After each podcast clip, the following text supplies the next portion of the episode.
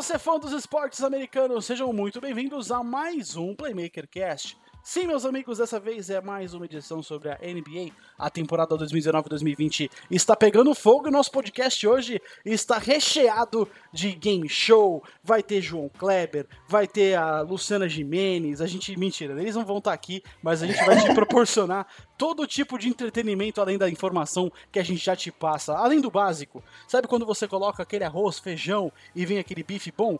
Imagina se a gente colocar um vinagrete, uma farofa e um ovo com gema mole. É isso que a gente vai fazer para você, meu amigo. Um PF maravilhoso, cheio de entretenimento para você. Mas eu não estou sozinho aqui. Mas antes de, inclusive, apresentar a galera da, da, da mesa redonda virtual que nós temos hoje, eu gostaria de fazer aqueles recados que vocês já sabem. Mas caso vocês não saibam ainda, vamos reforçar, não é mesmo? Independente da plataforma onde você estiver nos escutando, Spotify, Deezer, Apple Podcasts e afins, você pode nos seguir. Sim, a sua plataforma sempre tem um botão onde você seguir a gente para você ficar por dentro de todos os nossos lançamentos em podcasts. Além disso, tem as nossas redes sociais para você nos seguir, que é o Instagram e o Facebook. Basta você procurar por arroba Brasil que você nos encontra por lá. Fora isso, tem o nosso site que todo dia tem muitas notícias sobre todos os esportes americanos, menos claro, lacrosse. www.playmakerbrasil.com.br Partindo para a nossa mesa redonda, um abraço para você, Rafael. Seja bem-vindo. Fala, Jeff. Fala, Queixo. Estreando aqui no nosso podcast de NBA. Fala, Cassiano, velho de guerra também, que nem eu aqui. Cara, hoje o programa vai estar insano. Eu tô muito, tô guardando muito é, para a gente fazer aquelas brincadeiras que a gente se propôs aí antes, que estão na pauta, acho que vai ser bem divertido. E essa diversão aí também só, só existe porque a NBA está divertida demais também, está excelente essa temporada, assim. Cada jogo tem uma história maravilhosa, toda rodada sempre tem algum destaque que a gente não esperava, enfim, cara, tá, tá demais a NBA. E, e eu acho que você tem que ficar com a gente aí para ouvir esse programa, porque vai ser bem divertido e está imperdível como último capítulo de Avenida Brasil. Meu amigo Cassiano Pinheiro, como é que você tá, cara? Tudo ótimo, Jeff. Melhor agora com vocês aqui, com você ouvinte. Você é parte especial do nosso programa aí. É, isso aí, vamos para mais um. Nós tivemos repercussão muito boa do nosso último podcast aí, que teve bastante debate.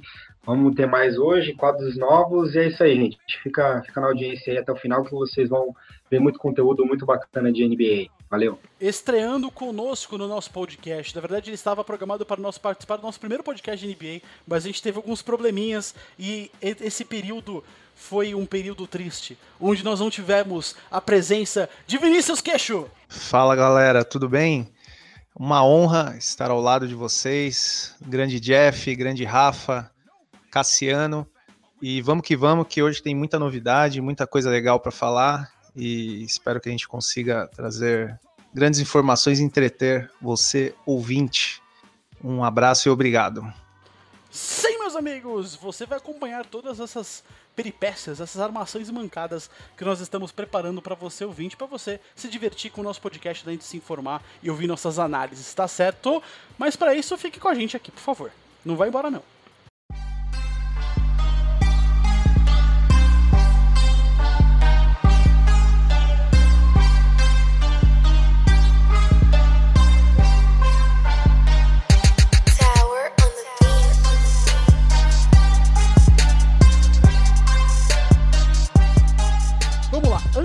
Começar de vez o nosso programa, a gente vai fazer um parecer sobre as duas conferências, caso a NBA acabasse hoje, quem estaria nos playoffs. No momento dessa gravação, no dia 5 de dezembro de 2019, é, os oito primeiros da Conferência Leste são, de cima para baixo, Milwaukee Bucks, Boston Celtics, Toronto Raptors, Philadelphia 76ers, Miami Heat, que, nossa, é, é, engraçado como a gente gosta, como a gente diz que a NBA é dinâmica.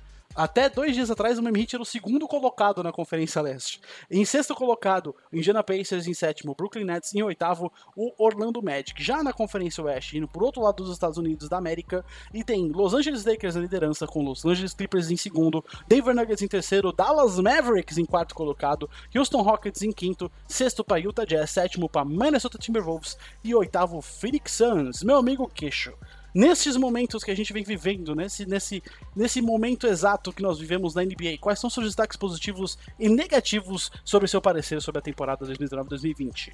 Olha, um destaque positivo que, que, assim, eu realmente não esperava, até porque ele jogava no, no meu querido Los Angeles Lakers, mas eu acabei até assistindo alguns jogos aqui na, na Band e também um na ESPN, foi o Brandon Ingram. Ele está com 26 pontos de média, aproximadamente, 25 ou 26, e ele é um jogador hoje que ele faz a diferença no, no Pelicans, cara. Ele arremessa de três, ele infiltra, ele é um cara que chama falta, ele é um cara que é um bom suporte ali pro Drew Holiday. É, eu não esperava. É, eu sei que muitos aí é, acham que é o, Carmelo, mas eu vou de Brandon Ingram. E o meu destaque negativo, é até estranho, né? Destaque negativo, é o Atlanta Hawks, que nos últimos jogos aí, acho que teve uma vitória só. E apesar do Trey Young estar tá jogando demais, é um time que, não sei, não, não, não tem um poder de reação, assim, o time tá meio apático. Se não é o Trey Young pôr a bola embaixo do braço, não, não vejo quem o faça. E pra ti, Cassiano, quais são seus destaques positivos e negativos? Bom, Jeff, vamos lá. Eu vou falar primeiro meu destaque negativo. Eu vou ficar no leste, pra, tanto para um, tanto para o outro. É, primeiro negativo, para mim, é o Cavs Acho que o time, tudo bem, não prometia muito para essa temporada, mas eu acho que poderia estar um, estar um pouco melhor. É, atualmente que eles estão com um de nove nos últimos dez jogos, então uma das piores sequências aí da, da NBA, quatro derrotas seguidas. É, e eu acredito que os jovens ainda não estão aparecendo com aquela expectativa que, que nós tínhamos deles, né? É claro que o, o, Garland e o Sexton, nós, pelo menos eu classifico eles como uma segunda, terceira prateleira, prateleira dos novatos da NBA, mas mesmo assim eu acreditava que nesse momento eles já estivessem entregando uma performance melhor. Talvez principalmente o Darius Garland, que está estreando, poderia chegar com maior impacto na liga, e ele está com uma média de só 10 pontos nesse momento. Então fica, fica o registro aí pra, do meu lado do Cavs, infelizmente, porque é um time que eu tenho muito carinho e ele tá mal das pernas agora. E no destaque positivo, eu coloco o Indiana Pacers. O Pacers, ao contrário do, dos Cavs, ele tá bem quente, ele tá 7-3 nos últimos 10 jogos. E apesar deles terem começado meio cambaleante, assim, é, eles vêm se recuperando nas últimas semanas e daí vem meu destaque positivo para eles, né? Acho que o Malcolm Brogdon ele tá entregando exatamente aquilo que a o que a franquia esperava dele, né? Que é um que é um bom jogador em todos os aspectos, né? Tanto defensivamente quanto ofensivamente. Ele tá com uma média de quase 19 pontos, que é um pouco superior que ele tinha no, no Bucks. Então ele chegou realmente aquele cara que chega no time, encaixa e sai jogando, né? Nem precisa treinar, nem, nem se adaptar, nem nada. Ele já chegou entregando o que o Pacers esperava dele, que é um, um ajudante ali, um segundo, terceiro jogador para atuar com, com o Oladipo quando o Oladipo voltar. Então ele vai segurando as pontas enquanto o Oladipo não volta e o Pacers está tá bem no, no leste, pelo menos nos, nas últimas semanas. E para você, Rafa, quais são seus destaques positivos e negativos? Cara, eu vou começar pelo negativo. É, eu ia falar até do Lloyd Pierce, do técnico do, do Atlanta Hawks, mas como que a gente já citou o Atlanta, até para não ficar repetitivo, cara, eu vou falar da defesa do Utah Jazz. Cara. A, a defesa do Utah Jazz, é, que a gente sempre falou como uma das melhores, tem o Rudy Gobert, que é o melhor pivô defensivo Você da liga. Você roubou meu destaque negativo, cara.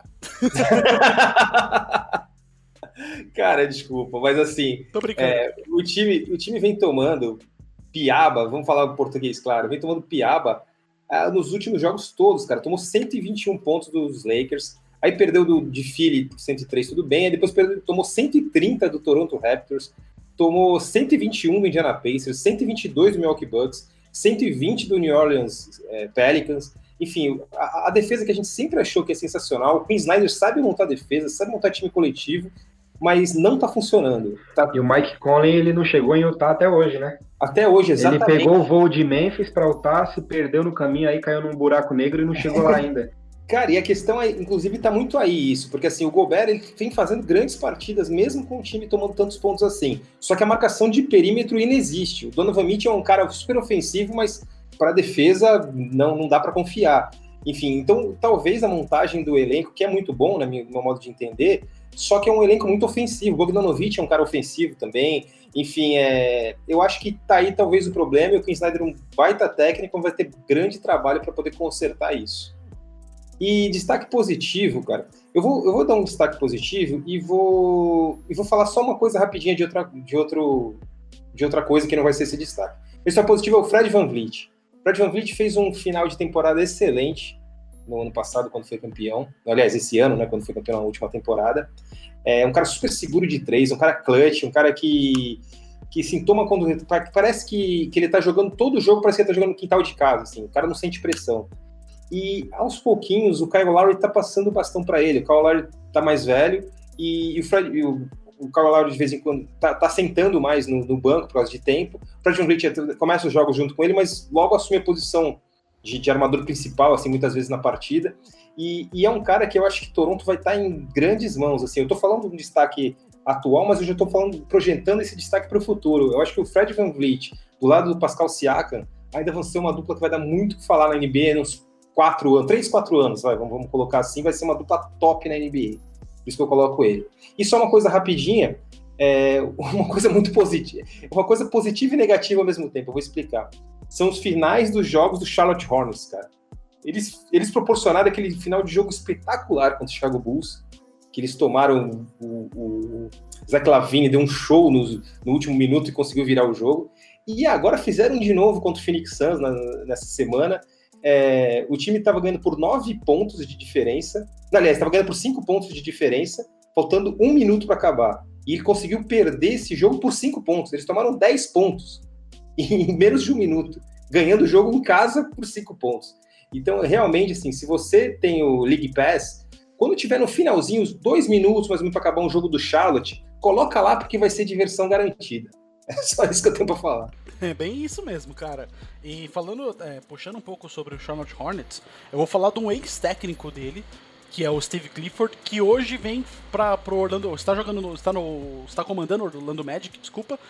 E Orlando Magic é meu destaque positivo. Acredito que muitas das projeções que apontavam Orlando Magic entre os oito primeiros eram de fato é, estão sendo correspondidas, e muito disso vem por causa do jogo coletivo que o Steve Clifford vem fazendo no, no, no em seu trabalho no Orlando Magic. É, basta você perceber que esse time tem seis jogadores com mais de 10 pontos de média, Fora o ponto de que você tem um, Ivan Fournier que ao longo dos seus 27 anos ele parece que não para de crescer, parece que não para de melhorar. Ele vem fazendo belas, belíssimas partidas, inclusive lidera o Orlando Magic em pontuação com quase 20 pontos de média, são 19.8 pontos de média, e vem castigando de modo muito eficiente alguns times é, que não estão preparados para um jogo mais coletivo, um jogo mais trabalhado, um jogo onde você tem uma maior rotação de bola e acaba tendo uma surpresa muito maior quando você, por exemplo, o Houston Rockets é um time que você vê que os destaques do, do, do, time geralmente vai ser sempre os caras que são as estrelas, o Russell Westbrook ou James Harden, e não existe muita rotação de bola lá, talvez por até, até falhas que, que demonstram né, o, a, a, falta de capacidade do Mike D'Antoni de colocar ordem nesse time. Só que o Orlando Magic é um time que, por exemplo, castigou o Phoenix Suns, é um time que conseguiu bater nos Warriors. Claro, os Warriors tá todo mundo sendo tá apanhando, o Warriors tá apanhando de todo mundo, mas os últimos jogos que o Orlando Magic que participou, mesmo perdendo as partidas, é, contra o Pistons, contra os Raptors, eles sempre foram muito atrás do, do resultado. Inclusive vencendo o Spurs, vencendo o 76ers, é um time que, graças a essa rotação ofensiva, vem conseguindo é, se classificar para os playoffs ali, tá em oitavo colocado, e eu acho que tem um futurinho bom, até porque tem jogadores lá que eu queria muito que decolassem, que é o Nikola Vucevic e o Aaron Gordon. São jogadores que eu admiro muito, fora isso ainda tem o Markel Fultz, que foi a primeira escolha do draft de 2016 ou 2017, eu não lembro agora qual foi a classe dele, mas de todo modo é um time que eu acredito que pode sim despontar algum momento na NBA ou surpreender é, estando entre os oito primeiros na Conferência Leste. Meu destaque negativo iria ser o Utah Jazz num contexto geral, só que eu gostaria de pegar o lado psicológico do Utah Jazz. Eu não sei o que está acontecendo com o time do Queen Snyder. O Utah Jazz está completamente nervoso em quadra. É um time que parece que está buscando conflito, é, não parece que está buscando basquete. É, eles estão sofrendo muito com o trash talk. Nas últimas partidas, inclusive agora contra o Lakers, ficou muito claro isso. É um time que está descompensado emocionalmente. Eu não sei se a chegada do, do Mike Conley abalou o time no sentido dele ser uma estrela e aquela coisa, né? De você ter muita estrela, você ter muito, muito capitão num time, você acaba não tendo, tendo não, não tendo soldado para você fazer a guerra. E parece que o time tá nervoso, descompensado, cometendo muitas faltas, mas muitas faltas. Até o Rudy Gobert, que é um defensor inacreditável, vem cometendo faltas bestas, jogadas muito é, impulsivas. Olha, eu não sei não, mas eu acho que o Utah Jazz tinha que é, é, fazer um investimento nessa área psicológica, porque o time tá nervoso demais. Desse jeito não se classifica para os playoffs, não. É, mas já pulando direto para a nossa pauta, vem aí a nossa primeira questão para nós respondermos e a gente analisar.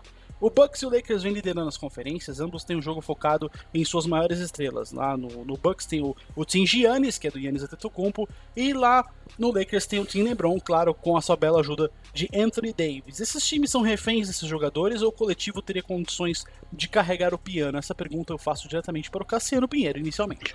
Bom, vamos lá, Jeff. Eu acho que o, o Team LeBron o coletivo tem condições de carregar o piano porque até o Dwight Howard tá batendo bola de três. Isso foi inacreditável.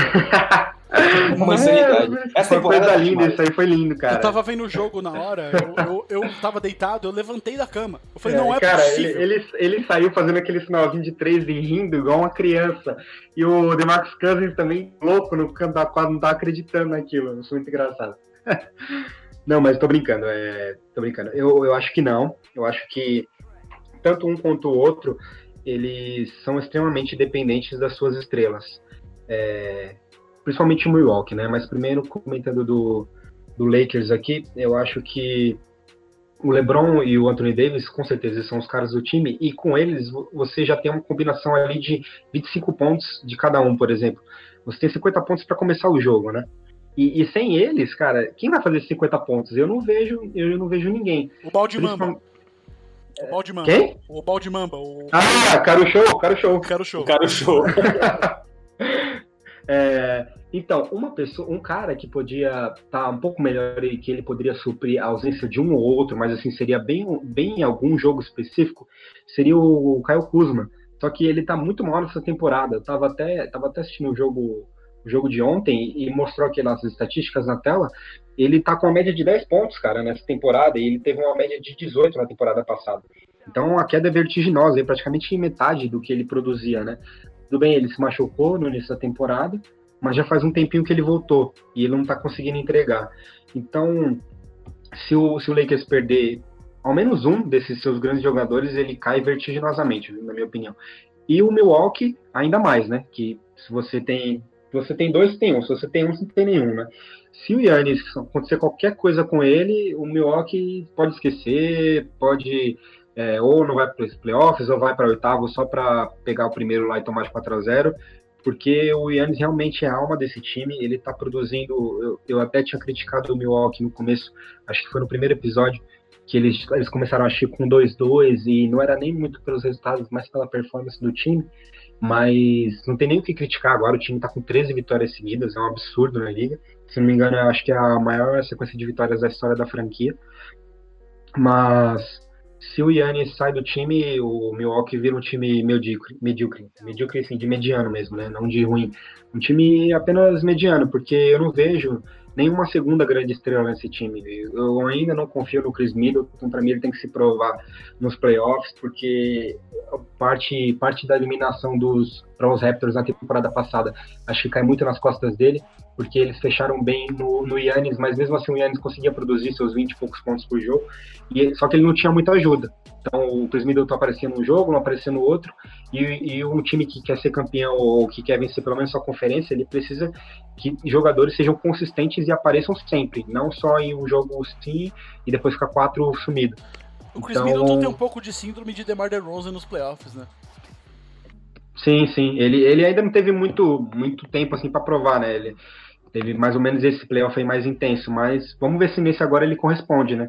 O, o Milwaukee vai precisar muito dele se quiser chegar longe. Então, minha opinião é que os times, qualquer jogador dessas estrelas que machucar, o time desce de patamar de uma, for, de uma forma absurda. Cara, eu concordo totalmente com o que você disse, Cassiano. Estou na minha linha bem parecida com a tua. É, só que eu só, só, vou colocar uma ótica um pouco diferente para essa história. o, tanto o Milwaukee quanto os Lakers, eles têm isso muito o jogo deles. O Lakers, a bola tá na mão do LeBron o tempo inteirinho do jogo, assim, só quando ele, obviamente, quando ele tá no banco, mas quando ele tá em quadra, a bola tá na mão dele. Ele é que faz o time jogar. Milwaukee, mesma coisa, na mão do Antetokounmpo, que agora já tá aprendendo a chutar de fora, cara. Ele, ele tá, o monstrinho, ele tá melhorando, a gente tá dando comida pro monstrinho, o monstrinho tá evoluindo ainda mais, assim. O teto dele é muito alto, né, cara? Teto alto. Todo, todo jogo ele tá metendo uma ou duas bolinhas de fora, hein? que ele não faria, não fazia isso. Ele era ruim de lance livre e já melhorou de lance livre também. Cara, esse, uhum. esse moleque tá virando um monstro. Esse moleque é, é genial. Enfim, mas o que eu, eu olhando para os que estão embaixo deles, o Boston Celtics tem um coletivo muito melhor que o Milwaukee Bucks. Toronto Raptors tem um coletivo bem melhor que o Milwaukee Bucks. Philadelphia 76ers, que é um time que a bola fica muito na mão do Ben Simmons também e tal, mas tem um coletivo sensacional, o, o Philly. Miami Heat. E eu é acho que, que vale o Indiana Pacers também e o Exato, Heat. É. E o Heat, exatamente, eu ia chegar neles. Assim, o que eu quero dizer é o seguinte: todos os times que estão abaixo dos Bucks, na minha opinião, têm um coletivo melhor que o dos Bucks, porque os Bucks, por mais que tenham até jogadores bons, é, eles focam o jogo completamente no Antetokounmpo. É, obviamente que também, assim, se eu sou o, o, técnico dos Bucks, eu faria o mesmo, é óbvio, porque o Antetokounmpo é um monstro. Só que é um time muito refém do Antetokounmpo. No caso dos Lakers é menos refém do LeBron, mas também é muito refém do LeBron, porque o LeBron é que faz o time jogar. E aí você olha para baixo, tem o Los Angeles Clippers, tem o Denver Nuggets, é, o Utah que tá mal, mas se evoluir tem um coletivo muito bom. Enfim, então são equipes muito fortes coletivamente. Assim, eu ainda acho que o Clippers ainda é mais forte que os Lakers, é, mesmo com os Lakers na liderança. Aí com, com, três vitórias a mais, os Clippers eles estão descansando muito o Kawhi, o Paul George não jogou no começo e tal, então... Eles pegar na tabela mais fácil também, o Lakers até agora. Exatamente, assim, os dois estão, nos últimos dez jogos, os dois estão com nove vitórias, enfim. Eu acho ainda que o Clippers e Lakers vão brigar pau a pau aí para ver quem vai ser o campeão do Oeste.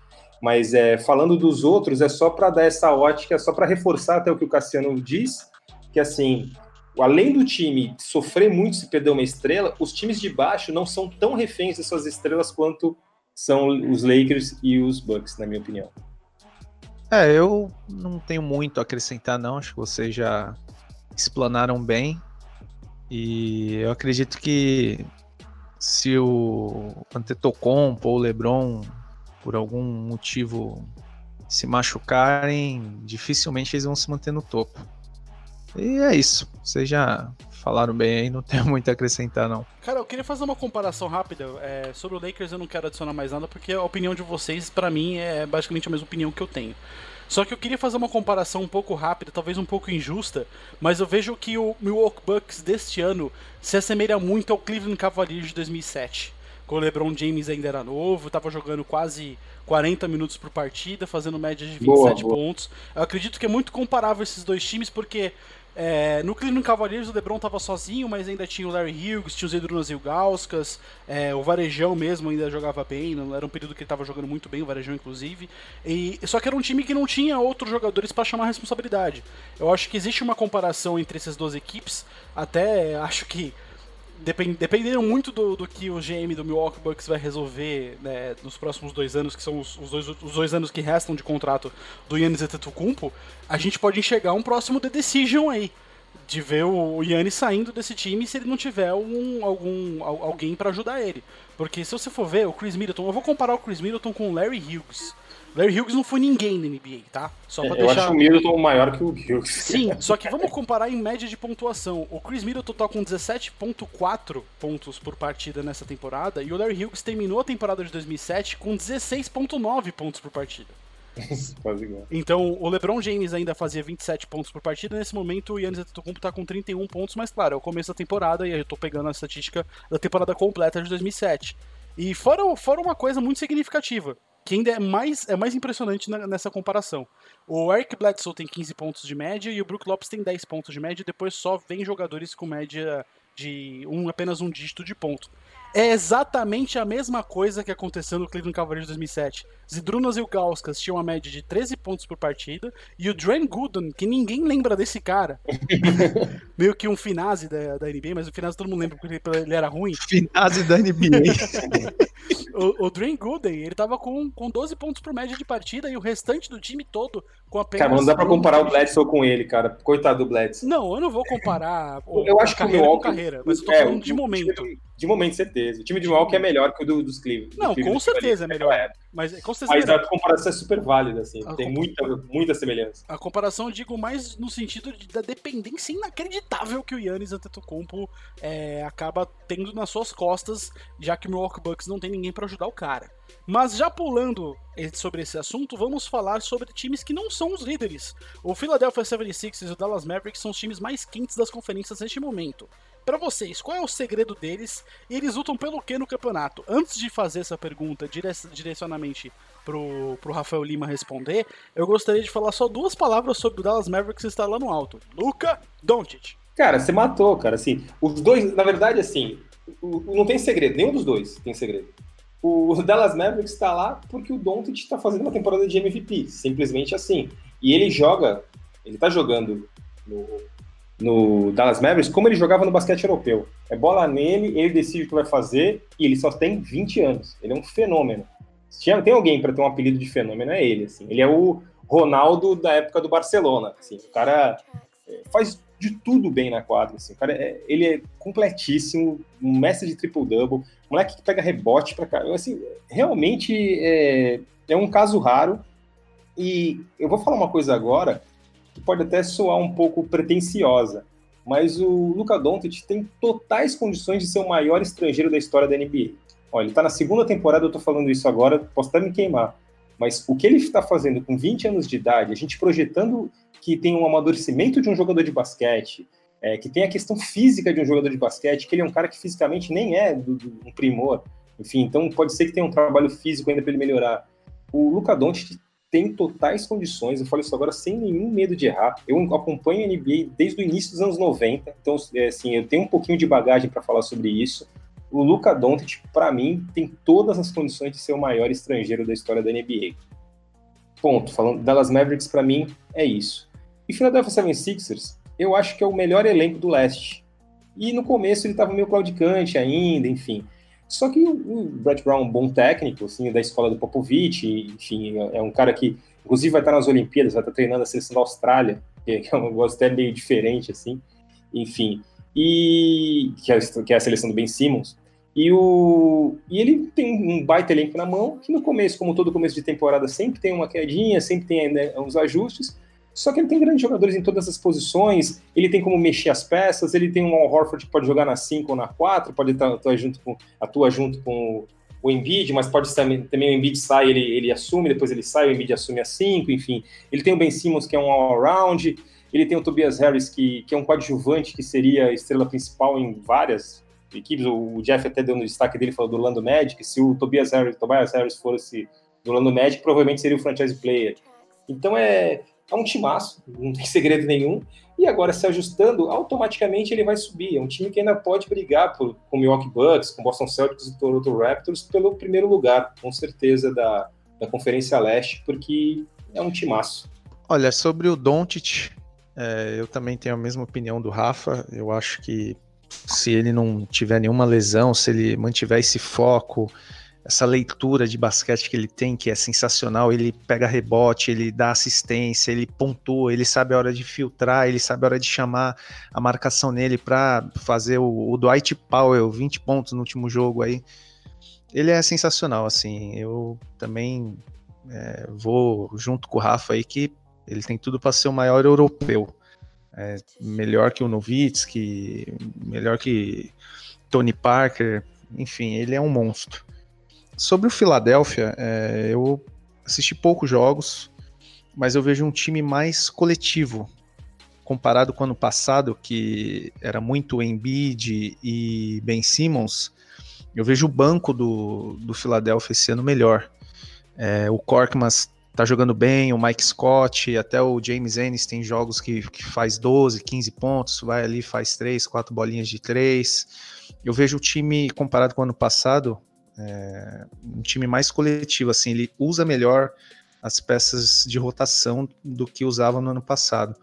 Mesmo, na minha opinião, tendo um elenco titular melhor. Jimmy Butler, né, para mim um puta jogador, bom defensivamente, bom ofensivamente. JJ Redd, que é um cara que fazia muito muito ponto ali da zona morta, né? Tinha, acho que o time inteiro chegou a ter mais de 15 pontos de média no final da temporada. E eu acho também que é o melhor elenco do, do leste tem tudo ali para brigar por final de conferência, no mínimo. É, tem chances de tirar um Bucks, de tirar um Boston, de tirar um, um Raptors. É, acho que o segredo esse ano é esse. O time está mais coletivo. Cara, que você falou aí desses dois caras que saíram, do Redick e do Butler, são dois caras que saíram que, que eram caras que resolviam sozinhos. Assim, o Redick dos chutes de, de três e o Butler, que é um jogador que automaticamente chama o jogo para ele. Assim, é, em Miami ele está sendo está evoluindo muito mais porque ele está sabendo compartilhar mais coisas que ele não fazia lá. Então acabava tendo atrito.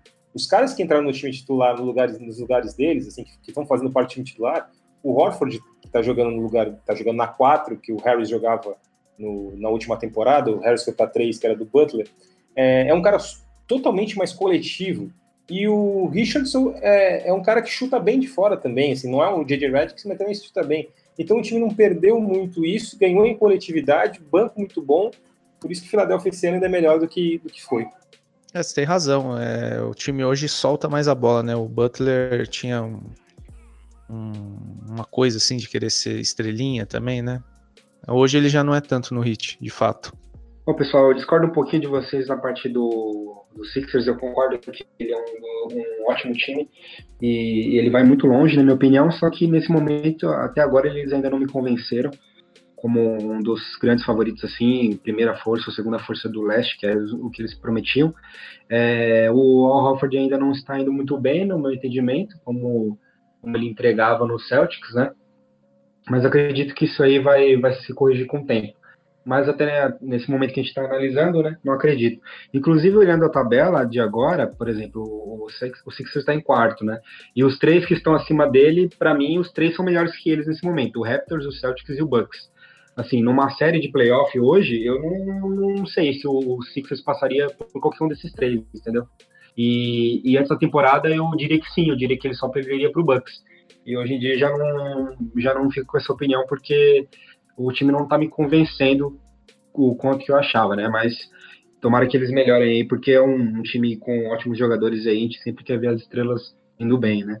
E o, o Mavs, é, uh, o que vocês já comentaram aí, não tem nem o que dizer. O Doncic está fazendo uma, uma temporada que eu esperava que ele fizesse, sei lá, daqui a dois, três anos.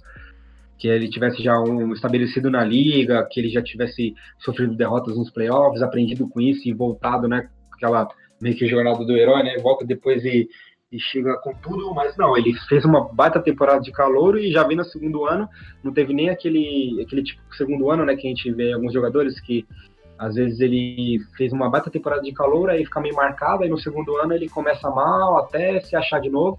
Ele não, chegou com tudo, média de 30 pontos aí, e simplesmente, como vocês falaram, concorrendo pro plano de MVP. É absurdo. Isso aí. Cara, e só para um adendo, o Kristaps, o Kristaps Porzingis, ele tá jogando 30% da capacidade do que eu já vi ele jogar. Então, quando o Porzingis chegar uns 80% mais ou menos, o que vai ser desse Dallas Mavericks, cara? Eu acho que esse time aí vai dar muito trabalho para qualquer time. Pulando de assunto, vamos falar sobre Carmelo Anthony. O Melo tá de volta e vencendo a grande surpresa deste início de temporada. Vocês acham que ele tem gasolina no tanque para aguentar a temporada inteira, sendo ele importante? Com ele, Portland se aproximou dos oito primeiros do Oeste, e mas com isso, existem razões para acreditar que o Portland Trail Blazers ainda estarão nos playoffs? O que, que você me diz, Vinícius? Cara, eu acho o time do Portland muito bom. É, em outros momentos, né, a gente até conversou sobre. Eu acho que até o, o, elenco, assim, individualmente falando, eu acho que é melhor do que o do ano passado. É, mas assim, o time não começou bem, teve algumas atuações ali do Lillard e do McCollum bem abaixo, perdeu jogos assim que não deveria ter perdido. Mas eu acho que o Portland tem chances ainda de recuperar, de ir para os playoffs sim e ir bem. É, mesmo sem o Nurkic, né, que ainda deve ficar essa temporada fora. E eu tava meio cabreiro com o Carmelo, mas, cara, tirando o primeiro jogo, que até eu fiz a, a postagem lá no site, desci a lenha nele, ele fez 10 pontos só, errou bastante arremesso, tomou 3 tocos, mas ele tá jogando bem, cara, assim, eu gostei, ele teve atuações aí de 20, 25 pontos, eu acho que se ele mantiver esse, esse nível, talvez com o decorrer da temporada ele caia um pouco, mas se ele tiver 15 pontos de média, cara, vai ser de grande ajuda aí pro Portland. E eu acredito que conforme for passando a temporada, ele vai jogar um pouquinho menos. Acho que ele não aguenta jogar tantos minutos. Mas me surpreendeu de fato também essas últimas atuações e eu acho que o Portland tem tudo para ir para os playoffs, sim. O Phoenix Suns já está caindo, é, já está com mais derrota do que vitória. Acho que eles vão sim, deve pegar sétimo, sexto lugar. Queixo, concordo com o que você disse, cara. Eu acho que Portland tem um timaço mesmo. Eu acho que Portland é melhor do que no ano passado, sim. Tem trouxe o preguiçoso do Whiteside, mas é um cara que se jogar o que sabe vai ajudar bastante. O Nerd quando voltar, enfim, é um time que eu afirmo aqui que vai estar entre os oito, com certeza, e vai dar trabalho para quem for também nos playoffs. É, só que o Carmelo Anthony, cara, eu queria falar dele. Vocês já viram aquele filme Clique, do Adam Sandler, antigo? Sim, sim, lá vem. Sim. Cara, o Clique, eu acho que aconteceu isso com o Carmelo, cara. Eu acho que o Carmelo deve ter visto a vida dele, assim, é, o fracasso da vida dele. Acho que é meio aquele comercial da Nike também, que teve há muito tempo atrás, que o Rooney aparece gordão, porque ele perdeu um pênalti na Copa. É, é, mais ou menos isso, assim. Acho que o Carmelo viu que, assim, cara, o potencial que ele tinha, tremendo, tudo que ele podia oferecer e uma carreira que foi muito abaixo do que todo mundo imaginava. Acho que passou esse filme na cabeça dele e falou: cara, agora é a chance da minha vida, eu vou ter que jogar muito. Não importa a minha idade, não importa as críticas que tem sobre mim, não importa se eu tava para me aposentar, cara, eu vou, vou terminar minha carreira do jeito que, que eu mereço, com a habilidade que eu tenho, com o basquete que eu tenho. Então ele reviu tudo isso, está fazendo tudo diferente, cara. Ele é um, é um cara que está arremessando com mais confiança, porque cada jogo, quem joga basquete sabe disso, assim, cada jogo que você mete bola, você vai meter mais bola no próximo e assim por diante, porque você, a confiança é, é primordial para um jogador de basquete. Ele é um cara que está sabendo dosar o, o, os arremessos, ele não está aquele chuta-chuta que já foi um dia, enfim, o tempo todo, que, que era chato de assistir até o jogo dele, enfim. E, e, essa questão de, de, da durabilidade do Carmelo, ela está muito atrelada ao Terry Stotts, na verdade, porque o Carmelo é um cara que é para jogar 20 minutos, para jogar 18 minutos, e para ser aquele jogador que nesse período que ele vai estar tá em quadra, ele vai, vai brilhar, vai jogar contra, de repente, o, o time, o defensor reserva do, da equipe adversária, enfim. Se souber dosar o, o Carmelo nessas situações, eu acho que ele consegue durar bem aí, fazendo 15 pontos, 18 pontos e tal por jogo, que vai dar uma boa ajuda para o time. Às vezes, um dia história faz 25, enfim, tudo isso. E vai ser importante até em momentos de decisão, de playoffs, porque ele é um cara que tem uma bagagem enorme, é um cara que tem muita cancha, e é um cara que parece que está muito afim, coisa que fazia muito tempo que eu não vi o Carmelo assim. Quando ele jogou no, no OKC, quando ele jogou em Houston, ele, ele não era o cara que, que você ele não era um cara feliz em quadra. Você olhava, ele sabia que ele não estava feliz. Agora em Portland, nesses primeiros jogos e essa confiança que está acontecendo, você vê que ele é um cara que está feliz, que está afim, está bem onde está e eu tenho, cara, eu tenho segurança que o Carmelo vai fazer um final de carreira digno, é, não como a gente imaginava que ele seria quando estava no, no, colegial, mas pelo menos muito melhor do que a gente acha que seria é, nesse momento dele aí depois dessas dessa tragédia das últimas temporadas. Bom, já que a gente está falando sobre redenção, a gente precisa falar sobre o Charlotte Hornets, que a gente considerava que era a pior equipe antes da temporada começar, mas vem mostrando ali em quadra que pode ser muito melhor do que todos imaginavam. Um dos responsáveis por isso é o PJ Washington. E a gente queria falar um pouco sobre ele, e eu vou começar falando sobre o, o Paul Germain Washington, na verdade, né? O PJ, por causa disso, porque falar Paul Germain Washington é muito maior do que falar Quintevious ou Livius Pope. Ou, Caldwell Pope. Caldwell Pope, até errei. Mas é. Alexander Neal, tem uns caras muito loucos. Tem uns caras muito estranhos, cara. Enfim, o Page Washington ele foi draftado agora na 12 escolha do draft nesse, na, no primeiro round, no draft de 2009. E ele teve uma temporada muito boa em Kentucky quando ele jogou. Uma não, né? Foram três, porque ele veio como senior. Ele teve três temporadas muito boas em Kentucky, onde ele despontou muito bem, merecendo um ala pivô, até às vezes flutuava até jogando pela posição número 3. Só que a gente vê ele nesse momento, o P.J. Washington, ele vem chamando um pouco a responsabilidade de todos os 23 jogos que estivemos até agora que o Hornets jogou, ele começou as 23 partidas, ele não tem uma média muito alta de pontuação, mas ele é um jogador que a gente consegue observar que ele é muito importante em quadra, porque por mais que ele tenha é, apenas 21 anos, ele venha como um senior da faculdade, ele é um jogador muito regular, Ele é um jogador muito maduro, que não comete muitas faltas, um jogador que, que compreende muito bem a sua função em quadra, ajudando o Cold Zeller ali né, na, na, área pintada, mais pro pivô, mais para dentro. E é um jogador que é muito importante é, para a gente pensar para o futuro. É, a gente vê o, o P.J. Washington, claro, a gente não tem o mesmo destaque que a gente acaba olhando pro Jamoran, pro, pro Kendrick Nunn, pro R.J. Barrett, enfim, outros grandes destaques do último draft. Só que o Devontae Graham, ele é o, o P.J. Washington, perdão, ele é um jogador que ele pode ter um teto maior do que ele vem apresentando. No college, ele teve temporadas muito boas. A última temporada dele, que foi 2007-2018, ele teve quase 18 pontos de média, dando 7 assistências por partida. É, fora o ponto de que ele converte, ele tem uma boa seleção de arremessos, ele converte muito bem os, os lances livres, ele é um jogador que mesmo com o seu físico atenuado, ele é um jogador meio alto, é um pouquinho cheinho, ele não é um jogador muito magro é, nessa, nesse último draft, que talvez tenha sido o mais gordo da história da NBA, sem referências ao Zion Williamson, que até saiu, uma, até saiu uma última foto dele no corredor e eu me assustei, eu pensei que era eu, bem gordo. Mas. Brincadeiras, Zion, espero que você emagreça, cara. Por favor, a gente quer ver você voltar a jogar. De todo modo, é, a gente vê que ele é um jogador que realmente pode, assim, não acho que vai ser um jogador que vai se liderar o Charlotte Hornets para algo. Eu acredito que isso tem um papel muito maior do Devontae Graham, que vem sendo o líder desse time, junto com o Terry Rozier, o Scary Terry. E, mas o PJ Washington é um jogador que a gente tem que pensar com carinho, sim. São 21 anos de idade, é um jogador que, que realmente, como eu já disse, tem uma maturidade muito boa para o basquete.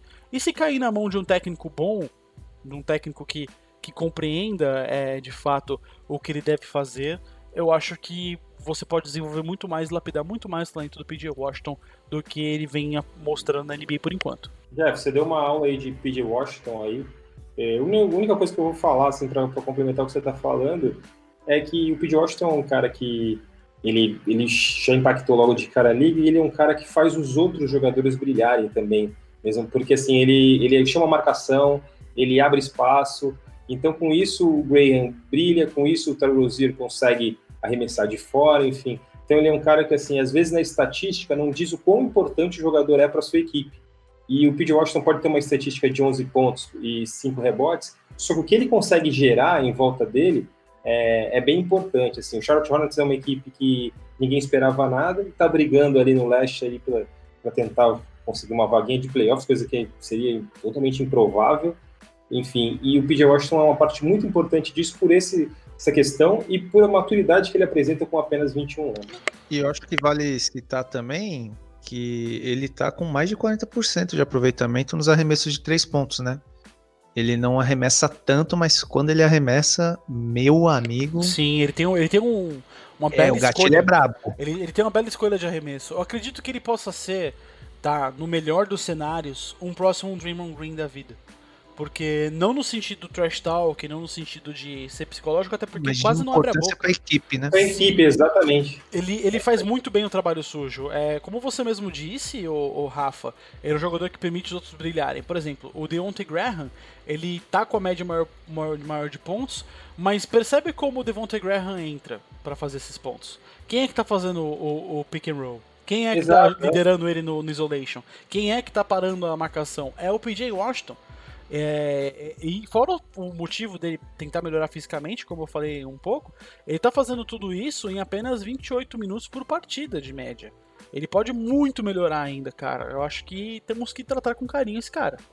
Eu vou fazer outro adendo. Se ele melhorar um pouco o físico dele, ele vira um marcador chato, hein? Sim. Muito chato, porque ele tem uma envergadura absurda. Para um, um ala pivô, ele Exato. tem uma envergadura muito, muito, muito boa. Cara, só tinha uma coisa, tem uma coisa para falar última. Torcedor do Charlotte Hornets. Nenhum outro podcast falamos tanto do Charlotte, fala tanto do Charlotte como a gente está falando agora neste podcast especificamente. Então fica com a gente aí, porque a gente fala de todos os times, cara, que não tem predileção por ninguém. Exatamente, cara. Mas vamos para, vamos, vamos, vamos esquentar o clima. Vamos, vamos fazer com que a gente discuta e não se fale amanhã. Polêmica desse podcast. Nós todos nós vamos falar qual foi o melhor time que nós vimos jogar. Cada, depois cada um de nós defende o seu porque que é melhor do que o dos outros. Mas no final, cada um de nós vamos votar num time que não é o nosso, que a gente escolheu, e a gente vai conhecer o vencedor. esse momento vai gerar uma, uma discórdia inacreditável. Quem quer começar falando, por favor? Eu começo. Você começa, Cassiano. Cara, só vou dizer que assim, só vou dizer uma coisa. Eu quero ser o último, porque meu time é o melhor disparado, então eu quero ser o último. Ah, lá, lá vem ele com o Bull de 97. Ah, pronto. Lá vem, lá vem. Vamos fazer uma Bom, exceção? vamos Vamos, fazer uma exceção? Vamos tirar Diga. o Bull de 97 pra deixar isso equilibrado? Vamos, vamos, pode, pode ser. Beleza. Eu- Não era o meu mesmo, então pra mim tá bom. Era o meu, por isso que então é bom. Eu tinha certeza que era o seu, Rafa. Eu, eu acho que é Pode sacanagem. reformular todo o seu argumento aí. Beleza. Bom, pessoal, vou falar um pouquinho aqui do meu, né? Vou contar uma, uma historinha para eu chegar no, no time que, que eu escolhi aqui como o melhor que eu já vi, né? É, comecei a acompanhar a NBA, basicamente aí não, não é igual o Rafa aí desde a década de 90. Comecei a acompanhar algum tempo atrás, lá para os meados de 2011, 2012. E o que acontece? É, aqui em casa eu demorei muito, assim, a gente demorou um pouco para ter é, computador, acesso à internet TV, a- e TV a cabo, então não conhecia muito o basquete, né? Eu, eu sabia que era Michael Jordan, que era Magic Johnson, esses grandes ídolos, né? Mas nunca tinha parado, assim, para assistir um jogo de NBA, simplesmente porque não tinha acesso, né? Ah, e também era muito novo, pô, era 13, 14 anos na época. E eu lembro que a gente foi assistir ah, um Super Bowl na casa do, do amigo nosso, que nessa, nessa época a gente estava vidrado em NFL e tudo mais. E depois que acabou tudo lá, tinha um joguinho, acho não sei se era, acho que no PlayStation 2, alguma coisa assim, que tinha alguma coisa de NBA lá, acho que era 2 contra 2 ou 3 contra 3, e era o Mavs contra o Miami Heat. E era que o Mavs tinha vencido, né, do Nowitzki e tudo mais. E tinha um cara lá, o, um branco lá, loiro, aí eu perguntei pro meu amigo, cara, quem é esse cara aqui? Ele, ah, o Dick Nowitzki, cara, pô, esse cara aqui, ele arrebentou, pô, ganhou aí dos melhores, que era o favorito, arrebentou. Falei, cara, deixa eu dar uma olhada nesse, nesse time, né? mas não nele, o, o perdedor, né? E aí eu lembrava que eu conheci o LeBron James, porque eu lembrava dele na Eu Patrulho as Crianças, aquela série lá, ele apareceu num episódio, cara, foi muito louco. E aí eu falei, cara, esse vai ser, esse vai ser um time que eu vou acompanhar. E eu nem tinha ideia que, que eles eram um Big Three, que era um puta time assim, mas eu falei, vou começar a acompanhar. E, cara, naquela, naquela temporada eu, a gente teve, teve a cabo aqui em casa, né? Então eu assisti vários jogos e era uma coisa que, assim, para quem tava começando, era um show, né? Era um show e era muito legal assistir aquilo, porque era, era completo, né? E o LeBron foi um cara que eu, tipo assim, foi um ídolo para mim logo de começo, que era um cara que ele entregava tudo em quadra, né? Ele ainda era mais explosivo, né? Até hoje ele tem as enterradas fantásticas dele, mas ele era ainda mais, né? Tinha ainda naquela época era meio marrentão ainda, né? A galera ainda tinha ele como um vilão lá, ninguém gostava dele. Hoje é mais tranquilo. E, e ele tinha aquele, aquelas jogadas com o Dwayne Wade, todo, toda noite era um highlight. E eu lembro muito daquela foto que ficou icônica, né? Do Dwayne Wade passa a bola e depois sai comemorando já e o, o LeBron veio para enterrar, né? Então, não foi exatamente só um ano, mas foi aqueles, aqueles anos do Big Three de Miami, né? Eu não sou torcedor de Miami, eu tenho, na verdade, um, um carinho pelo, pelos Cavs, mas também não é um time que, assim, eu não tenho um grande time na NBA, eu gosto de assistir basquete, né?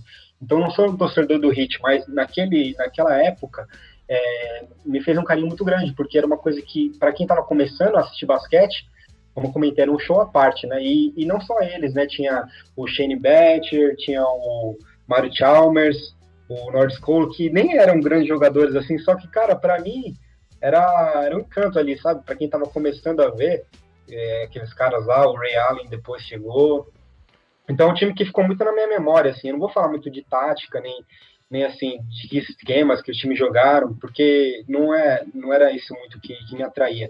Era mais o, o show e, e, por ter grandes estrelas no time e foram bicampeões, né? Tiveram também reveses também mas foi um, assim, uma geração e um time que me trouxe para a NBA. Talvez se eu tivesse assistindo NBA em um determinado ano e não tivesse um time tão encantador assim, eu teria assistido um, dois jogos, uma semana, depois nunca mais tinha voltado a assistir e nem tinha me apaixonado por basquete tanto quando me apaixonei, né? Então é mais um sentimento assim de, de carinho e, e agradecimento, né? Então é uma coisa bem bem fraterna mesmo, assim, uma coisa que que me chamou para o jogo, né? Como eu comentei, se talvez não fosse esse time, eu nem seria um apaixonado por basquete que eu sou hoje. Então, sou muito grato ao Big Three de, de Miami lá. Vida longa a eles e todos os integrantes daquele time. Cassiano, você me deixou aliviado, cara, porque esse time realmente do Miami Heat marcou minha vida. Eu, como torcedor do Miami Heat, é, eu ia ficar com o coração partido porque eu não ia escolher esse time. Eu acho que o, este Miami, principalmente de 2013, que, que ganhou contra o Spurs naquele jogo 7, para mim foi a melhor NBA Finals, tirando a NBA Finals do, dos, do Cavaliers contra o Warriors, que os Cavs viraram 3x1 para 4x3. É, essa, foi, essa NBA Finals foi inacreditavelmente boa, esses playoffs inteiros foram muito bons, e mas eu acho que faltava uma, uma organização nesse time. Na época, o, o, o ainda não era tão inteligente como ele está hoje. Acho que a maturidade dele com basquete melhorou muito. E esse time era muito guiado pelos próprios jogadores. Você não viu uma voz ativa. Mas era um timaço, como você mesmo disse, do Ray Allen. Eu queria muito acrescentar o Chris Anderson, o Mike Miller, que jogava muito ainda também. O, tinha o Josh Harrison, que ajudava de pivô junto com o Joel Anthony, que era razoável. Eram jogadores operários, mas ajudavam bastante. Enfim, esse, esse hit é um timaço, foi um dos melhores que eu vi jogar. Bom, eu comecei a acompanhar a NBA de fato, efetivamente, em 2003. Eu, eu conheci a NBA em 2000, mas eu não tinha TV a cabo e nem acesso à internet, mas eu comecei a acompanhar mais em 2003, quando veio a época das lan houses e eu comecei a assistir um pouco mais, e também tinha alguns compactos que a Band passava, até a Rede TV chegou a passar algumas vezes alguns compactos. Enfim, o time que eu escolhi para defender e para dizer que foi o melhor time que eu vi jogar, eu vou ter, colocar um sorriso enorme do rosto do Rafael Lima agora, mas foi o Boston Celtics de 2007 2008.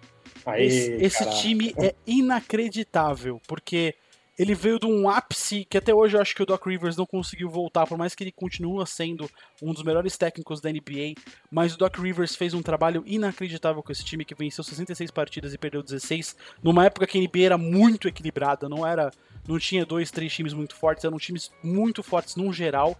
E era um timaço, muitos falam que é Big Three, mas para mim era Big Four, porque você colocar só o, o, o Ray Allen, Paul Pierce e Kevin Garnett uma injustiça enorme com o Rajon Rondo, que tinha apenas 21 anos, estava jogando muito, mas muito. E teve anos de 11 assistências de média, né? Exatamente, era um timaço. Eu, e esse time foi o melhor time que eu vi jogar no sentido de organização.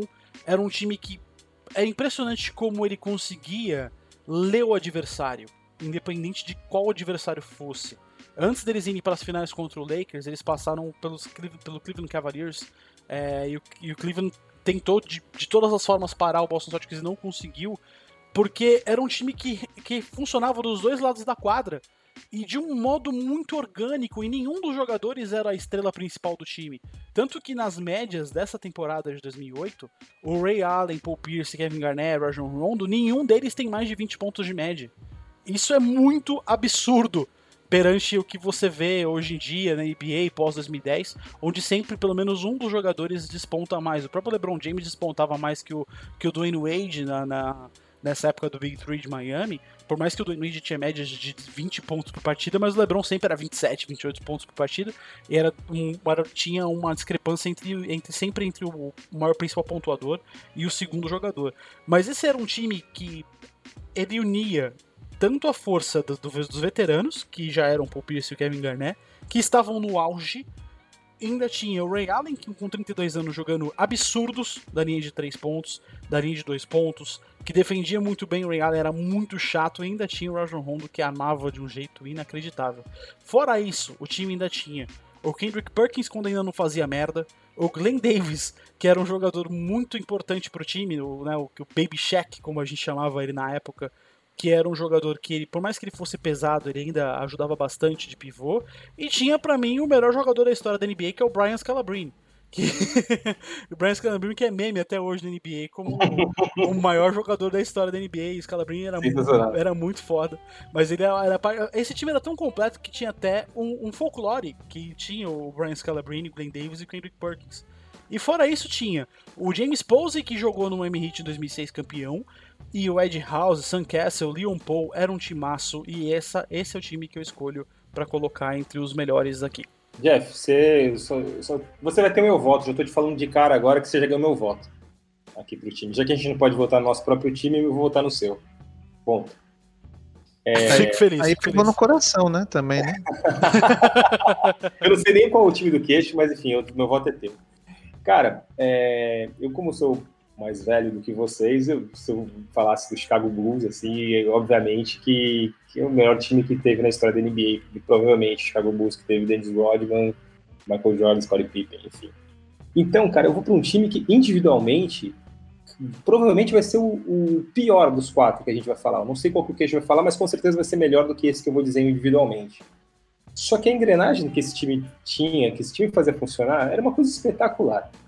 E esse time que eu vou falar é o time que deu o primeiro título ao San Antonio Spurs. O time do San Antonio Spurs de 1999. Foi, é o time que criou o termo Torres Gêmeas, David Robinson e Tim Duncan. Cara, o que esses caras faziam no garrafão, o domínio que eles tinham nas partidas, numa época que a NBA era física, a NBA era de garrafão, coisa que a gente falou no último programa até, que a gente fez aquela brincadeira dos, dos caras se eles jogariam hoje em dia ou não. Enfim, é uma, era uma NBA física de garrafão. Tim Duncan era um rookie e ele entrou na NBA como se fosse um veterano de 10 anos. Enfim.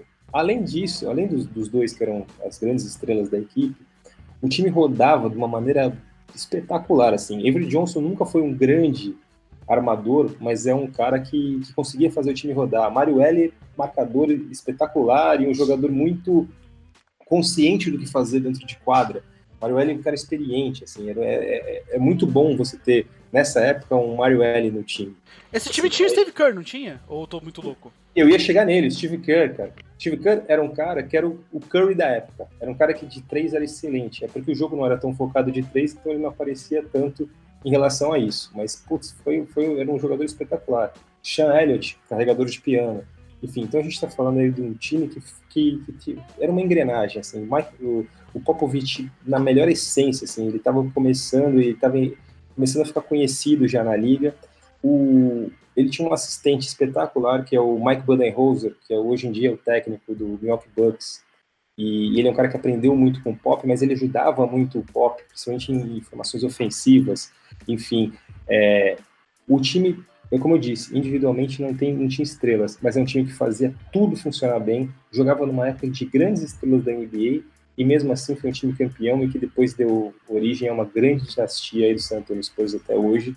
É, não foi o melhor time dos, dos Spurs que ganhou, mas eu queria citar esse time porque é, realmente Tim Duncan e David Robinson junto foi um, um marco né, na história da NBA, marcou bastante a minha história também, que já acompanhava a liga, é, gostava no jogo mais rápido, e esses dois caras aí fizeram com que o, o, basquete coletivo me encantasse. Assim. Quando você é mais novo, você pensa muito nas estrelas. Você pensa muito no Michael Jordan, você pensa muito no. no depois, mais pra frente, foi o Kobe Bryant, enfim, mas. É, então foi pela primeira vez, eu deixei de olhar para estrela, para as estrelas máximas e olhar para o time coletivo. Assim, foi esse time que me fez pensar o basquete e talvez entender mais de basquete. Eu acho que, que tem, tem esse sentimento aí para mim.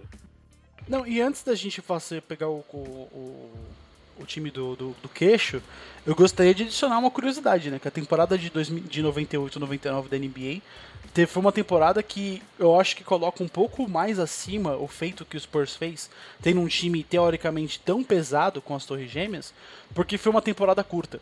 A temporada de 98 99 teve o segundo lockout da história da NBA. Sim, sim. E a NBA só começou no dia 5 de fevereiro nessa temporada. Foi apenas 50 jogos que o time tiveram para decidir as coisas. Tudo muito junto. Muito, muito junto. junto jogo, hora. Os jogos tinha, tinha semanas que tinham cinco jogos para pro jogo, pros, pros times fazerem. É, foi uma loucura inacreditável aquela temporada. E o lockout aconteceu. Para quem não sabe o que é um lockout, o lockout é uma greve quando acontece sobre alguma das entidades que fa fazem a NBA acontecer. Existe a NBA dos, do NBA, a liga, tem a NBA dos jogadores, que é a Players Association, e tem a, a, o, a organização dos donos dos times. E naquela época existiu essa greve, que a gente chama de lockout, que é quando uma dessas partes não estava de acordo com a temporada, que foi no caso a Associação dos Jogadores pedia aumentos salariais, porque estava inacreditavelmente ruim é, a questão salarial dos times e tudo mais, dos jogadores que não estavam recebendo tanto. Então isso só aumenta. O seu time não foi mal escolhido, Rafa. O seu time foi muito bem escolhido para a gente falar sobre ele, porque é um time que teve uma maratona de jogos, mesmo tendo um basquete pesado, e ainda conseguiu vencer a temporada contra o Portland Trail Blazers, vencendo as finais por 4 a 1 Cara, o que eu quis, na verdade, o que eu quis dizer, na verdade, é, é que assim, não foi nem o melhor Spurs que eu vi jogar. Mas eu quis citar esse time até como homenagem e como sim, sim. significa para mim que quando eu comecei a entender mais basquete tático, um basquete mais coletivo, entendeu? Deixou de ser o basquete dos jogadores individuais, que eu vi na época do quando tinha o Utah Jazz do Cal Malone, do John Stockton, contra o Jordan Pippen, enfim, teve o Portland do, do Clyde Drexler, enfim, teve o Seattle Supersonics do Sean Kemp e do Gary Payton, mas enfim, é, era tudo a era das duplas, e aí esse time mostrou uma era que tinha uma grande dupla, mas mostrou que o coletivo é que fazia o time funcionar. É, eu concordo com o Rafa que, de fato, o San Antonio Spurs que ele viu não é o melhor, porque o melhor é o meu San Antonio Spurs que eu vou falar agora. O melhor time que eu vi foi o San Antonio Spurs de 2004 2005. Apesar de eu ser torcedor do Lakers, devido à época das duplas também, né? É, Kobe Shaq. É, o melhor time que eu vi disparado foi o San Antonio 2005. Era um time que tinha o Big Three, Tony Parker, Manu Ginobili, o Tim Duncan, sua melhor fase, minha opinião, um jogador completo, é, muito bom ofensivamente, muito bom defensivamente, tinha né, um puta perímetro ali, Tony Parker e Manu Ginobili, a gente não precisa nem entrar em questão, mas além desses jogadores, é, eu coloco outras peças importantes, né? A gente tinha ali um background ali, você tinha o Robert Horry, você tinha o Glenn Robinson, o Bruce Bowen, que não é um jogador assim, né, pontuador, mas ele é um cara que fazia o serviço sujo muito bem. Eu lembro até de um lance dele que ele deu uma voadora em alguém. Não lembro quem especificamente, mas tem um lance lá que ele chegou até a dar uma voadora a alguém né, e foi com intenções, mas ele era muito bom marcador. E assim, esse time do, do Spurs, ele venceu ninguém menos que o, o Suns na final da conferência, se não me engano foi 4 a 0 ou 4 a 1 no, Suns, que era um puta time na época também, foi cogitado aí aí para as finais e conseguiu bater aí a, aquela defesa muito chata que não é. Eu acho que o Rafa é um dos que fala, né, que o Detroit Pistons foi um dos times mais feios aí que ganhou a. a do que eu vi foi o mais feio. Do que eu vi é, foi o mais feio. Eu também concordo e vendeu cara a derrota pro Spurs, mas eu acho que ali foi, foi bom o Spurs ganhar para a liga. Porque esse Spurs, para mim, coletivamente, assim, ele tinha o, o seu Big Three, mas era um time sensacional. Era um time que defendia bem, atacava bem, sabia girar a bola, sabia quando que tinha que fazer a falta, sabia quando que, que tinha que acelerar, quando que tinha que, que dar uma cadenciada no jogo. Então eu fico com o Spurs de 2004, 2005. Essa é a minha escolha. Já quero adiantar meu voto, meu voto no time do Jeff. O meu voto, se for o meu, vai para o Miami Heat do Cassiano. Valeu, Jeff. Eu retribuo a, a parceria aí, porque como eu não posso votar no meu, eu voto no seu. Então o queixo decide. É, eu fico agora no. Como é que é? A gente fala? É... Sinuca de bico. É. Ou você, ou você empata, ou você deixa o meu Celtão ganhar. É, então eu vou de Boston também. Eu acho que que foi um time sensacional também. Então vou no, no Boston aí do Jeff. Atenção, Boston Celtics de 2008, venha retirar o seu prêmio na próxima loja da Mentira. Boston Cara, Celtics. mas aquele Big Three realmente, assim, é. Eu chamo de é Big Four, cara, não dá. Big não, Four. eu ia falar eu considero agora, Big Four também. O Rajon Rondo foi o melhor jogador da, da, temporada. E ele não faz parte do Big Three. é impressionante. Esse Boston Celtics marcou minha vida porque como eu mesmo disse, fico feliz que eu, que eu tenha defendido bem. Eu acho que eu posso ser até um advogado, olha só. e vale ressaltar que eu votei no Boston sendo torcedor do Lakers, perdendo a final. Sim, por 4 a 2 Então fica fica aí, o pessoal. clubista, clubista. Não tem ninguém clubista, não. Essa vozinha é maravilhosa. Não tem ninguém clubista, não. Essa Muito voz, bem. Essa, Votei é... porque realmente aqui o basquete fala mais alto que o meu time de coração. Sim, Excelente. cara. É, é, é, eu acho que tem que ser enaltecido. Às vezes eu acho que esse time é muito esquecido. Muita gente é, graças ao Warriors, né, toda essa dinastia que vivemos do Warriors e também do Miami Heat nessa década de 2010, a gente acabou esquecendo, tipo, sempre teve aquele, negócio, né? Tá, mas qual foi o melhor time do século até agora? E pouquíssimas vezes eu vi algum, algum analista falando do Boston Celtics de 2008. Muito se falou do Showtime Lakers, né, do, do novo Showtime Lakers, do, do Shaq e do Kobe, mas é muito... É, as pessoas esquecem o quanto que esse time foi chato para todos os adversários. Era um time que lia muito bem, tanto que venceu os Los Angeles Lakers, que também tinha um timaço em 2008, por apenas Exato. 4 a 2 é, Mas aí tem o dedo do Doc Rivers também, né? Que Nossa. treinou, arrumou o time também certinho, né? Vale a, a, ressalva aí, né? Só para deixar claro minha emoção com isso aí, porque assim, eu sou torcedor do Boston Celtics, todo mundo sabe disso, e foi a única vez que eu vi o Celtics ser campeão. Isso aí já, já fala tudo pra mim. Nossa, é verdade, né, cara? É muito, é muito estranho você ser torcedor do Boston Celtics, que é o time que tem o maior número de títulos na NBA. Você só viu uma vez, com tanto tempo que você acompanha a NBA. E Exato. eu que comecei a ver em 2003, já vi o Miami Heat três vezes ser campeão. Exatamente. E quem acompanha agora o NBA com Golden State, começou a torcer pelo primeiro título, já viu mais que eu e você juntos. Sim, verdade, com certeza. isso, né?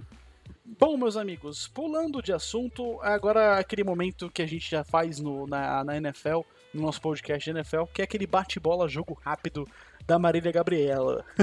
a gente vai fazer um sentimento e uma palavra sobre o momento atual das maiores franquias da NBA neste momento. Começando por pelo Rafa, e assim vai o queixo, assim vai o Cassiano. Tentem resumir em apenas um sentimento, tá certo? É, a gente vai falar do momento, a gente vai falar do momento, só que a gente vai falar das maiores franquias, das franquias mais vitoriosas da história, mas a gente vai falar do momento delas atual. É isso, isso, exatamente, sobre o momento atual das maiores franquias da NBA, maiores, viu? Não as melhores no sentido estatístico. Não venham chorar nos comentários depois. Boston Celtics, qual que é o seu sentimento em uma palavra, Rafa? Esperança. Que é verde. e queixo. Queixo. Queixo. Morte. Alô, Esse é o alô, sentimento alô. alô, alô, alô. Agora você voltou, queixo. Desculpem. Qual que é o... Qual que é o seu sentimento em uma palavra do Boston Celtics? Eu acho que eu não vou nem cortar essa parte. Qual é o seu sentimento em apenas uma palavra do Boston Celtics, cara? Solidez. O que pra ti, Cassiano? Surpresa. Pra mim, você roubou minha palavra, eu ia falar surpresa também, que eu não achava que o Gordon Hayward, por exemplo, ia voltar bem. Los Angeles Lakers, qual que é o sentimento em apenas uma palavra pra você, que é torcedor do Lakers? É empolgante. Pra ti, Rafa. Lebron. Cassiano.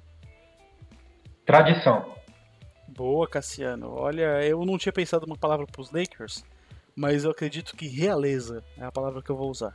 Golden State Warriors, qual que é o sentimento em apenas uma palavra, o Rafa? Pode ser duas palavras? Pode. Modinha se fudeu. Não, mentira. foram três, mas valeu não a pena. que foram três, mas valeu a pena. Duas palavras. Parabéns. Futuro. Futuro, cara. Futuro. Futuro. Pra ti, Cassiano. Sorte. Pra você, Queixo. Tragédia. Bom, eu, eu, eu pensei em uma palavra, mas essa seria a palavra pra temporada que vem. Redenção. Mas eu acho que a palavra esperança cai muito bem pro Warriors, porque o futuro pros Warriors, ó, você que é torcedor do Warriors, modinha ou não, espera mais um pouquinho. Sofre essa é, temporada. aguenta só aí. um ano, aguenta só um ano que ano que vem já tá. Sofre essa temporada porque, nossa senhora, se pegar. É, escolha, chega também, né? Se pegar escolher alto, se pegar escolher alta no draft, começa a dinastia de novo. É, é Chicago, Chicago, Bulls, qual que é a sua palavra, em um, é, sentimento em uma palavra para você, Cassiano? Viúva. Até hoje é viúva. Viúva eterna. Ô Rafa, qual que é a sua? Fama, causa novela. Boa. Beleza. Queixo. É, é, o Chicago Bulls tá difícil, hein, cara? Uma palavra só. Eu colocaria duas aí, tipo, parabéns. colocaria mal treinado. Boa. A minha palavra, na verdade, não vai ser uma palavra, vai ser uma definição. Atlético Mineiro da NBA. Só foi inaugurado pelo Ronaldinho Gaúcho e a mesma coisa vale com o Michael Jordan.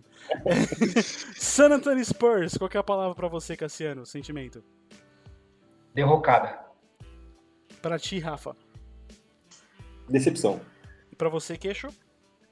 Hum, eu ia falar decepção, o Rafa me, me Não, quebrou. pode, aqui. usar mesmo, que eu vou usar mesmo também. Pode? Tô É, decepcionado. Decepção, cara. Beleza, decepção também pra mim. Ninguém esperava que os Spurs de Greg Popovich poderiam ficar fora dos playoffs. Provavelmente vai ficar, né? Perante. Esse ano acaba.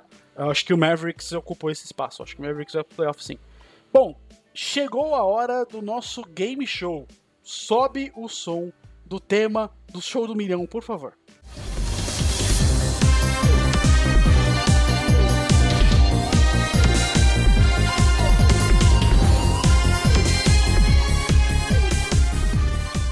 Pronto, subiu o tema. Vamos lá então. Dois minutos para a glória. Two minute warning na, na- na NFL se fosse. Ou two minutes. Dois minutos! Se você é o cara que narra na arena do Miami Heat. Rafael vai selecionar um jogador e nós vamos ter que adivinhar fazendo perguntas. Tipo aquele Quem Sou Eu. Não sei se você jogou aquela, aquele joguinho Quem Sou Eu. Quem acertar define o jogador da semana que vem. E se ninguém acertar em dois minutos, acumula e o jogador da semana que vem vai ser do Rafael de novo. Rafa, vamos lá. Vamos lá, cara. Faz, quem, quem vai perguntar primeiro? Já faz a ordem aí. Aí é o seguinte, o cara pergunta, se eu dou a resposta. Se, se quiser chutar quem vai ser o, o melhor, já fala já o time. Tá. E aí vem assim por diante. Eu vou fazer a primeira pergunta do jogador. Mas se chutar errado, acabou ou pode. Não, não, pode chutar. Pode chutar. Ah, tá. Fica à vontade. Eu vou fazer a Mas per... Pode chutar igual o Westbrook, quantas vezes quiser. Não, mas um chute por vez. Um Puta, aí tu vai quebrar o microfone aí, pô. Perguntou, respondi, se quiser chutar, chuta. Beleza, Aí Rafa, passou. eu vou fazer a primeira pergunta depois. Vamos fazer assim, cada um faz uma pergunta de uma vez. Eh, Vai eu, Queixo e Cassiano, pode ser? Pode ser. Pode ser. A minha primeira pergunta é: ele é americano? Sim. Qual a posição que ele joga? Não. você tem- Armador. Ah, tá, tá, tá. Eu errei, desculpa. Eu não escutei. Não, tá certo, é armador. Ah, beleza. É, ainda está jogando? Não. Ele foi ídolo de um time? Sim. Hum, Esse time é da Conferência Oeste? Sim. Boa. Posso chutar? Pode? Que isso? Steve Nash? Não, errou. Ele é negro? Sim. Armador, negro. Ele jogou na década de 90? Sim.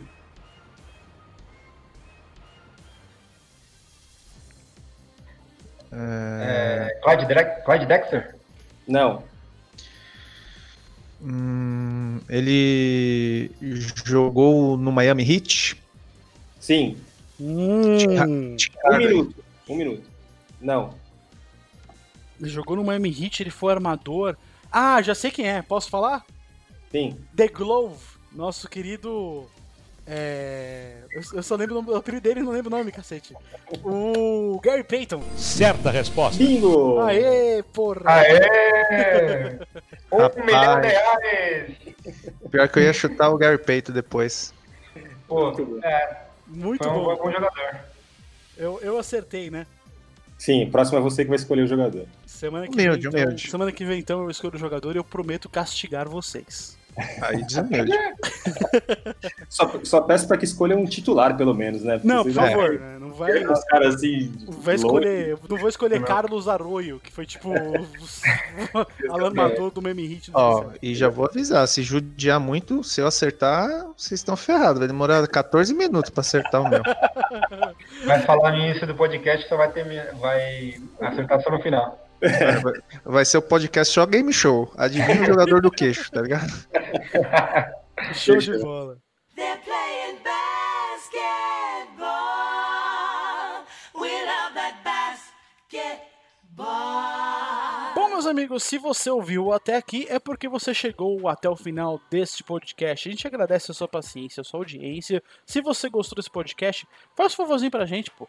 Compartilhe com seus amigos, com seus amigos que gostam da NBA, de basquete, enfim, porque a gente vai ficar mais feliz. A gente vai ampliar o nosso raio de informação sobre podcasts. Se você curte de fato, também não se, esque não se esqueça de seguir a gente na plataforma onde quer que você esteja nos ouvindo, Spotify, Deezer, enfim, onde quer que seja. Siga a gente nas nossas redes sociais, arroba Playmaker Brasil, e também acesse nosso site www.playmakerbrasil.com.br. Muito obrigado, Rafa, pela sua participação. Valeu, galera. Foi divertido demais aí. A gente, acho que a gente conseguiu informar e divertir, que é a nossa função. É, parabéns aí, Jeff, por descobrir o Gary Payton. E vamos pro próximo aí. Já tô louco para ver mais jogos aí da NBA, que essa temporada tá sensacional. E, e curte aí com a gente essa temporada, que a gente vai falar a temporada inteira sobre tudo que está acontecendo. E vamos sempre trazer coisas novas aí para vocês. Um abraço. Muito obrigado também para você, Cassiano Pinheiro. Valeu, man. Valeu, Jeff, valeu, Rafa, valeu, Queixo, foi muito bom estar com vocês. Muito obrigado, especialmente a você, ouvinte, que chegou até aqui.